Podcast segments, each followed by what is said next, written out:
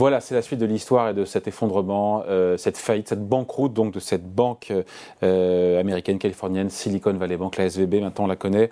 C'était pas le cas il y a quelques jours, qui provoque encore une fois un mouvement de panique aujourd'hui à la bourse de Paris, sur les bourses mondiales, euh, avec crainte d'une possible contagion. Bonjour Nicolas. Bonjour. Nicolas Gottsman, financière de la Cité. Honnêtement, vous connaissiez cette banque, vous, il y a encore trois jours, SVB Oui. Ah bon, en même temps, vous, c'est normal. Moi, ça l'est un peu moins, mais vous, c'est normal. Non, mais il y a de quoi frémir. On a un CAC 40 qui a perdu jusqu'à 2,5% ce matin. On est là euh, un peu au-dessus des 7050 points où on se parle. Il y a de quoi frémir. C'est quand même la deuxième plus grosse banqueroute des États-Unis. Euh, c'est la plus grosse depuis, euh, depuis 2008. Ça n'aurait pas, ça n'aurait pas des très très bons souvenirs.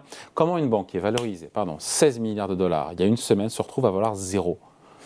C'est un truc de ouf. Alors oui, c'est un truc de ouf. je pense que la question principale, effectivement, c'est la rapidité de la contagion et de ce qui s'est passé notamment jeudi dernier.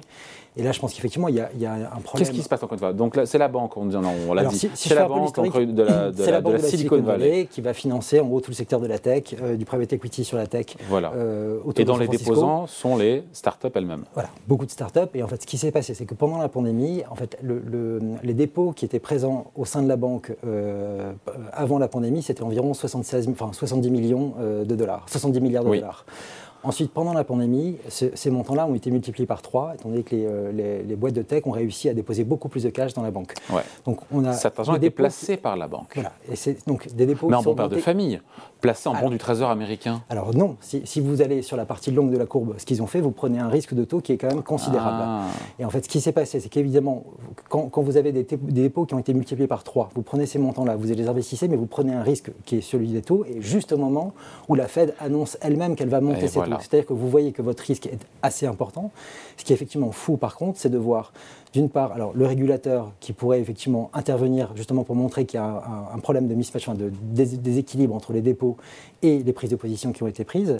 Et, prises de position sur des maturités plus longues, dépôts qui peuvent être récupérés à tout moment. C'est ça. Et à partir du moment où on a, alors tout ça, les données étaient publiques. Ce qui est intéressant, c'est de voir que d'une part que les clients eux-mêmes, les, euh, détenteurs d'obligations, les détenteurs d'actions ne sont pas spécialement, ne se sont pas spécialement alarmés de la prise de risque. Pardon, l'étincelle, elle est où? C'est à un moment donné, c'est la banque qui dit euh, j'ai un problème, j'ai un trou, de, je viens de perdre 2 milliards d'euros sur mon portefeuille obligataire, je vais le faire une, augmentation de capital. et là, ça met le feu aux poudres, ça.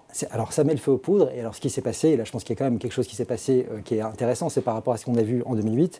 C'est le phénomène Twitter qui intervient ici euh, à cette occasion, et c'est aussi une communauté euh, de la tech aux États-Unis qui se rend compte effectivement qu'il y a vraiment un problème dans la banque. Et alors le jeudi après-midi, en l'espace de quelques minutes ou même une demi-heure ou une heure, on a un retrait de fonds qui est absolument Tous les considérable. Clients, mais, c'est humain, Nicolas. on apprend qu'une banque est en difficulté, on a des avoirs là-bas, on va bah, tous récupérer ses sous. Bien sûr, c'est tout à fait humain, mais ce qui est nouveau, c'est que la, technologie qui est euh, actuelle permet de le faire extrêmement rapidement. Et là, par contre, la régulation ne prévoit pas ce type de cas, et donc on a un bank run qui est quasiment Et c'est le bank run qui fait chuter la banque, évidemment, puisque d'ailleurs, pardon, on prend n'importe quelle banque, si tous les clients venaient d'une banque, même la mieux dotée, la plus solide, demandaient à récupérer leur fonds, la banque s'effondrerait. Voilà, c'est une question de confiance derrière. C'est une des questions qui s'est posée ce week-end, c'est de voir justement avec le, développement des technologies à quel point ça peut aller très vite. Généralement, quand on a ce type de situation, la banque est fermée le vendredi soir et on traite le problème pendant le week-end. Là, on l'a fermé le jeudi soir et ça a été commencé, on a commencé à intervenir le vendredi matin.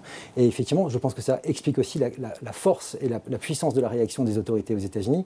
C'est qu'ils se sont rendus compte qu'ils avaient un problème effectivement au niveau de la régulation des banques régionales et que du coup, pour éviter un risque de condamnation, ils ont tout de suite relevé le caractère systémique de la situation et ont, et ont donné ils ont adressé au marché des réponses qui effectivement répondent à un caractère systémique. La Fed fait tout quand même, et a tout fait. Il s'est passé plein de choses ce week-end pour, mhm. que, euh, pour éviter une panique bancaire.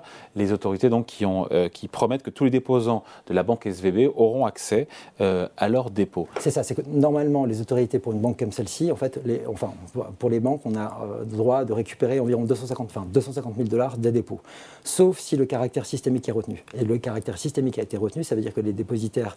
C'est la 16e banque américaine. Oui, c'est ça. Et là, c'est la deuxième plus grosse faillite après celle de Washington Mutual en 2008. Donc c'est quand même effectivement, enfin, c'est très très important.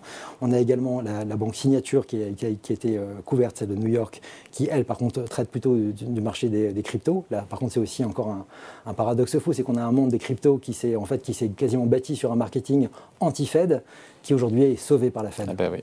Comme quoi, hein. quand on se voit hors système, parfois on retourne dans le système. Non, mais juste, est-ce que c'est la fin de l'histoire? Parce que quand on voit les marchés boursiers, l'évolution, encore une fois, du CAC 40 et des bourses mondiales, on se dit que voilà, est-ce qu'on a ouvert une, boîte de Pandore? Qu'est-ce que, ah. Est-ce que le système financier américain, et la question, au-delà de ce que fait la Fed pour éteindre, les autorités américaines pour éteindre l'incendie, c'est euh, dans quelle mesure le système financier américain est vulnérable à ce point bah, aux hausses de taux agressifs de la Fed qui commencent à produire ses effets. Alors je pense que la Fed est furieuse de voir que. En fait, la Fed a deux, à deux missions. Il y a la ah, bah, elle s'en prend qu'elle-même en même temps si elle est furieuse. Hein. il, y a, la politique monétaire, certes, mais il y a aussi le, son, son, action macroprudentielle, en gros, d'action de régulation des banques. En fait, aujourd'hui, c'est son action de régulation des banques qui n'a pas été suffisamment efficace. Donc elle est furieuse après elle-même alors, on peut, on peut, dire ça, on peut dire sans doute après, après elle-même. Ensuite, il y avait euh, effectivement des, débats entre gouverneurs, savoir à quel niveau de régulation on devait le mettre. Il y avait une opposition notamment entre Jérôme Powell et Donc, il y, a un défaut, il y a un défaut de régulation Il y a sans doute un défaut de régulation sur les banques régionales qui va sans doute être. Euh, auquel, enfin, cette problématique va être euh, Donc, isolé, donc on, isole le KSVB ou est-ce qu'il y a ce risque de contagion, encore une fois, d'autres banques moyennes, régionales américaines qui pourraient elles aussi se retrouver en risque et avec l'effet domino qu'il y a un risque systémique sur les banques? fois, je pense Pardon, je vais un peu loin rapidement, mais c'est juste que... Le niveau de réponse qui a été adressé euh, hier par la Fed est vraiment très important. Encore une fois, le caractère système qui a déjà été... Alors pourquoi les bourses baissent et pourquoi les, tous les bancaires sont, sont massacrés Parce que je pense qu'il y a aussi une, réorientation aussi de la prise de risque de tout le monde. C'est-à-dire que tout le monde s'est rendu compte, on va dire que les choses ont un peu changé en deux jours, parce qu'en l'espace de mardi dernier, encore une fois, le discours de Jérôme Powell laissait entendre que le marché pouvait s'attendre à une hausse de 50 points de base euh, des taux, euh, ce qui n'aura évidemment, enfin, sans doute pas lieu Avec l'épisode et la faillite des EB, c'est terminé les hausses de 50 points de base de la semaine prochaine Alors je pense qu'effectivement, là, on a vraiment du. Maintenant, Goldman Sachs est revenu, eux, pensent que ça va être zéro. Ah ouais, Goldman Sachs, j'ai lu ça. pour eux, il ne se passera rien. JP Morgan, c'est 25. Je pense que le cas de 25 points de base, en fait, je pense que la réponse de la Fed est également euh, suffisamment euh, importante parce qu'elle ne, veut, elle ne veut pas que ces questions de régulation bancaire puissent venir enfin, impacter son travail sur la politique monétaire. Mais je pense que ça va quand même être le cas parce qu'effectivement, il y a une prise de risque. Le niveau de risque perçu par le marché n'est plus le même que celui de la semaine dernière. Oui, pardon, juste, dans ces conditions-là. Nicolas, il y a d'autres portefeuilles obligataires peut-être présents dans ces banques régionales aussi qui se sont trouvés dépréciés par les, euh, mécanismes de hausse de taux et donc ça a peut-être d'autres morts, euh, bah, d'autres cadavres dans les placards. Le système qui a été mis en place hier par la Fed, c'est de donner, on va dire, euh, une capacité pour les banques régionales de pouvoir emprunter auprès de la Fed en prenant comme collatéral leur portefeuille obligataire et ce portefeuille obligataire sera valorisé à son prix originel, c'est-à-dire sans ah. l'impact des hausses de taux qui ont eu lieu. Ah, ça, ah oui, bah, ça règle le problème. ça règle le problème a priori. On n'est plus en marque to market, comme on dit. Hein. Voilà, exactement. On n'est plus en valeur de marché. Dans ces conditions-là, évidemment, tout le monde est à peu près sauvé, sauf qu'on voit qu'il y a quand même une défiance qui est quand même très importante dans le marché aujourd'hui sur les banques régionales qui sont mm. aujourd'hui sanctionnées lourdement. Donc il y a quand même une problématique qui est euh, importante par rapport à ça et je pense que c'est vraiment une question de prise de risque. en fait, je pense que ce qui s'est passé, c'est un peu cette, cette euh, euh, comparaison qu'on a avec la bouteille de ketchup et la bouteille et la, et la, politique monétaire de la Fed. Ça fait un an qu'on secoue la bouteille. Le problème, c'est que généralement, ça arrive, tout arrive d'un coup. C'est un peu en train de ce, qui, est en train de se passer. Et que là, aujourd'hui, la, la, modification de la perception du risque du marché est assez importante. Donc maintenant, évidemment, ce, ce, qui va se passer cette semaine sur le marché va avoir un impact très fort sur la décision qui va être prise la semaine prochaine par la Fed. Ils vont évidemment observer euh, ce qui va se passer. Mais aujourd'hui, euh, euh, évidemment, avec le niveau de risque qui est encore perçu, il est probable qu'il se calme un petit peu, qu'il puisse passer éventuellement à 25 points de base. Parce que justement, le niveau de risque est important. Le risque de contagion, vous n'y croyez pas, vous pour, le moment, encore une fois, je, pense que ce qui, est, ce qui, a été fait hier, aujourd'hui, vraiment enfin, hier par la Fed est vraiment tout à fait exceptionnel.